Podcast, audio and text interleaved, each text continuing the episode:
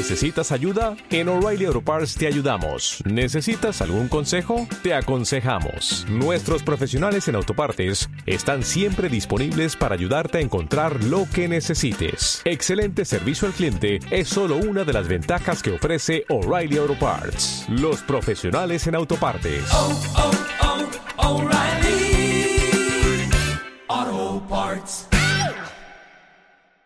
Bienvenidos a Radio Libertad Constituyente.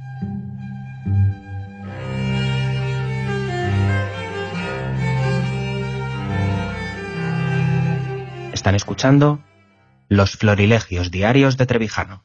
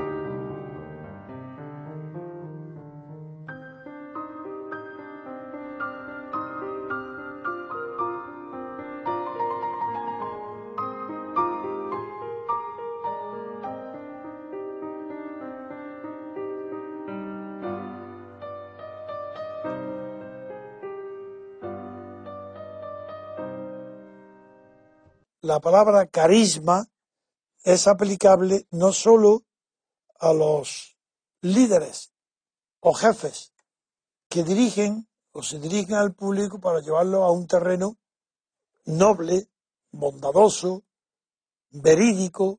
No, no. El carisma es una cualidad del que arrastra a las multitudes o a los demás, para el bien y para el mal. Hitler era un hombre carismático. Y el Duce, a pesar de su aspecto teatral y de payaso muchas veces, también era carismático. Es verdad que Franco no. Franco no tenía carisma, pero lo que tenía es la aureola de ser vencedor de una cruel guerra civil duradera de tres años. Por eso carisma no implica en absoluto cualidades buenas, porque puede haber carisma para el mal,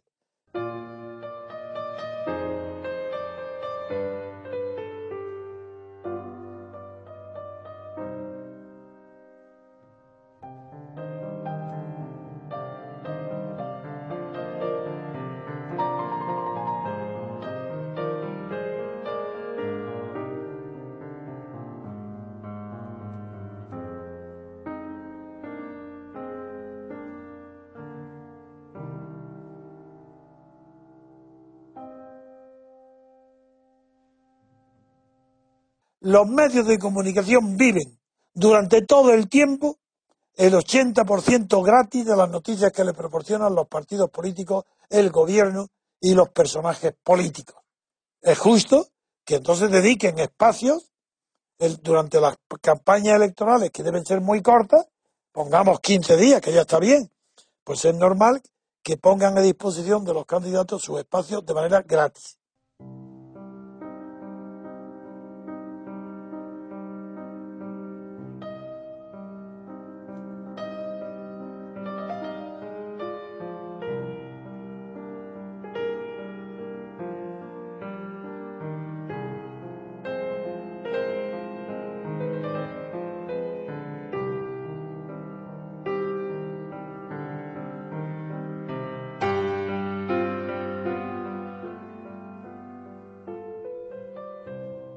Democracia descansa en dos principios. Uno es el principio representativo.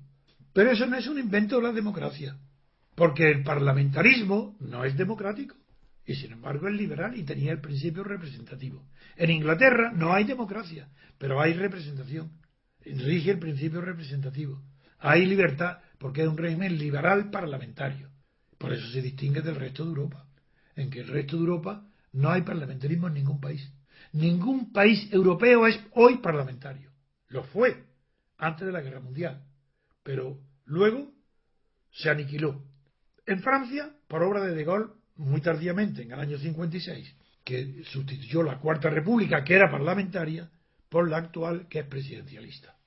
Pero no es plenamente democrática porque le falta un último requisito, que el gobierno, el presidente de la República, pueda gobernar sin que necesidad de que sea aprobada su eh, plan de gobierno por la Asamblea Legislativa. Que sea como en Estados Unidos. En Estados Unidos, claro que hay separación de poderes. Allí sí que hay democracia. Pero en Francia, al menos, hay casi una democracia. Le falta un poquito. En cambio, en el resto de Europa, no hay régimen parlamentario en ningún lado. No hay régimen parlamentario en Europa porque hay, se llama, hay un régimen de partidos. Otra de las tonterías de estos Rivera y compañía y de las Rosalías creen que se adelanta algo si en vez de, en vez de listas eh, cerradas como ahora y bloqueadas ah, se desbloquean las listas y se hacen abiertas. Pero, y lo repetí ayer y lo repito hoy, lo dije ayer y lo repito hoy. Pero no os dais cuenta que una lista abierta sigue representando al partido y no al votante que ha puesto el nombre nuevo en la lista. No os dais cuenta que es una lista de partido, no es una persona la que elegís. Lo estáis metiendo a esa persona subordinándola a un partido y metiéndola dentro de una lista de partidos. La estáis despreciando. No la queréis a ella, la queréis en tanto en cuanto esté dentro de un partido. Pero ella sola la despreciáis y creéis que la elegís, menudo favor le estáis haciendo os gusta una persona más que las que ponéis la lista y la ponéis en una lista abierta, ponéis su nombre. Pues la estáis humillando.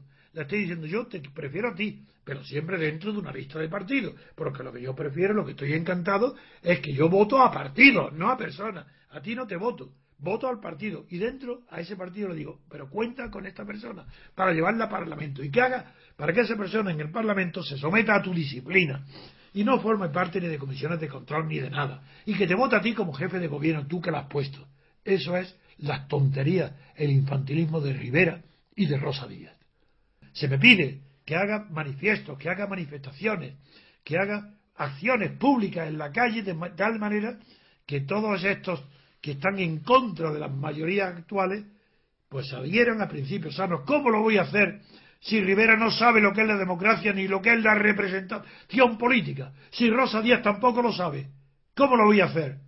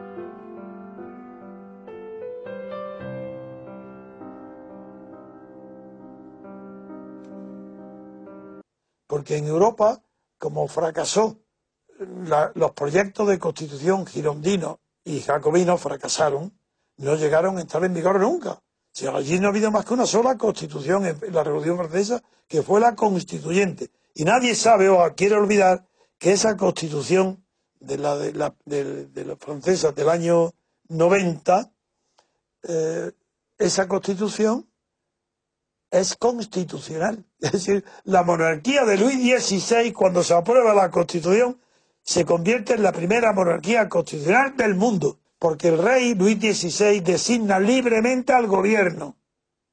En cambio, la Asamblea constituyente, lo que luego fue la legislativa, designa, la, la Asamblea no, los diputados son designados por el pueblo que constituye la Asamblea.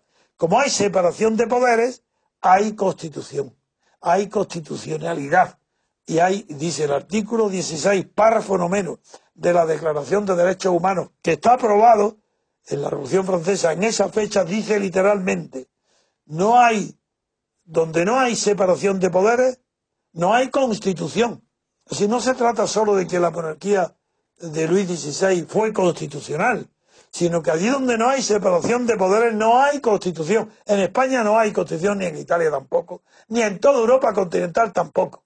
Es más, ni siquiera hay en el Reino Unido, no hay una constitución material. Pero en el sentido que estamos hablando de constitución formal, como una carta política expresa, directamente apoyada por el diputado, solamente existe, existió, empezó existiendo en Estados Unidos, por supuesto, y luego en la eh, periodo constituyente de, la monarquía de Luis XVI.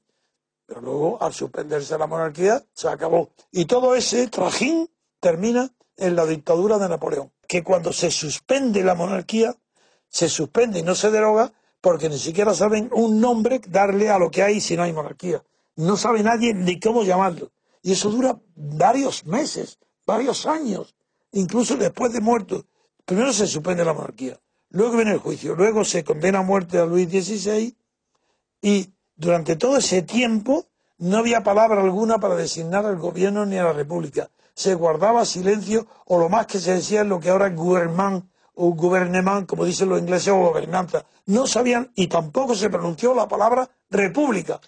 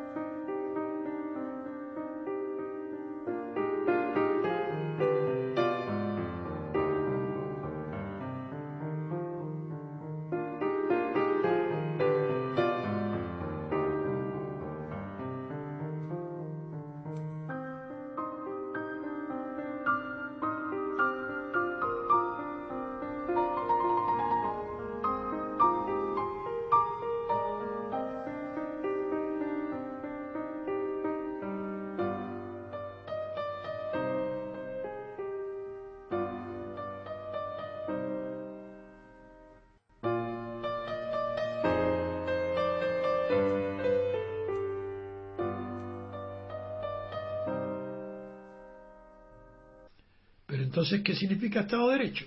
¿Por qué esa expresión? Hombre, porque se la creó un gran jurista alemán del siglo pasado, Robert von Schmoll, para distinguirlo del Estado policíaco. Amigo, esto es otra cuestión. Si Estado de Derecho significa no Estado policíaco, eso ya sí tiene un significado. Eso quiere decir que allí donde la policía está al lado de cada gobernante para que obedezca las órdenes recibidas del poder de quien del poder que tiene el que manda sobre la policía es un estado policíaco. Eso sí tiene sentido. Entonces estado de derecho frente a estado policíaco de acuerdo. Pero estado de derecho como definición de la democracia o de la constitución es una burrada. Es una producto de una ignorancia supina de alguien que no sabe el ABC de lo que es el derecho la ley la justicia la Constitución. Eso es, son burros, burros. Todo el que defienda o que diga o pronuncie el valor Estado de Derecho. No, señor. El, todo Estado es de derecho frente al Estado policíaco. Si en España hoy no hay un Estado policíaco es porque tiene que haber algo superior a la policía que hace que aquellas personas no vigiladas por la policía, sin embargo, cumplan las leyes. ¿Y qué es ese algo que hay en España? Lo diré. El consenso. Así ha habido tal propaganda sobre el consenso que el español que hoy se crea que no consensúa, que han inventado el verbo, es que es un bárbaro, está fuera de la sociedad, es un incivilizado. Hay que consensuar, hay que estar de acuerdo con todo, hay que tener el mismo pensamiento que los demás. Así, de manera que el consenso es el pensamiento común sobre todas las cosas. Es decir, eso es la dictadura del pensamiento, eso es el pensamiento único. Eso es el, enemigo de la pluralidad de, pensar. Y si no hay libertad de pensar, no puede haber libertad de expresión. Porque para que haya libertad de expresión tiene que haber una libertad de pensar. Pero el consenso impide que se piense de distinto modo. Consensuar es pensar lo mismo, es renunciar a la voluntad. La voluntad tiende a la diferencia, el consenso a la unidad. Consensuar es decir, vamos a la unidad, presentamos de la voluntad, vamos, sí, hay una voluntad de consenso, pero ¿cómo en la inteligencia puede regirse por normas coactivas como es la voluntad de consenso. ¿Pero cómo? ¿Cómo se puede tener voluntad de estar de acuerdo? No, no, no. Habrá una predisposición a la amistad entre los hombres o una predisposición a la enemistad. Pero eso qué tiene que ver con el consenso. Y en, la, en las sociedades humanas han demostrado por el solo hecho de su existencia durante millones de años que en la genes, en el genoma humano, hay una tendencia hacia la amistad. Si no, la raza humana habría desaparecido.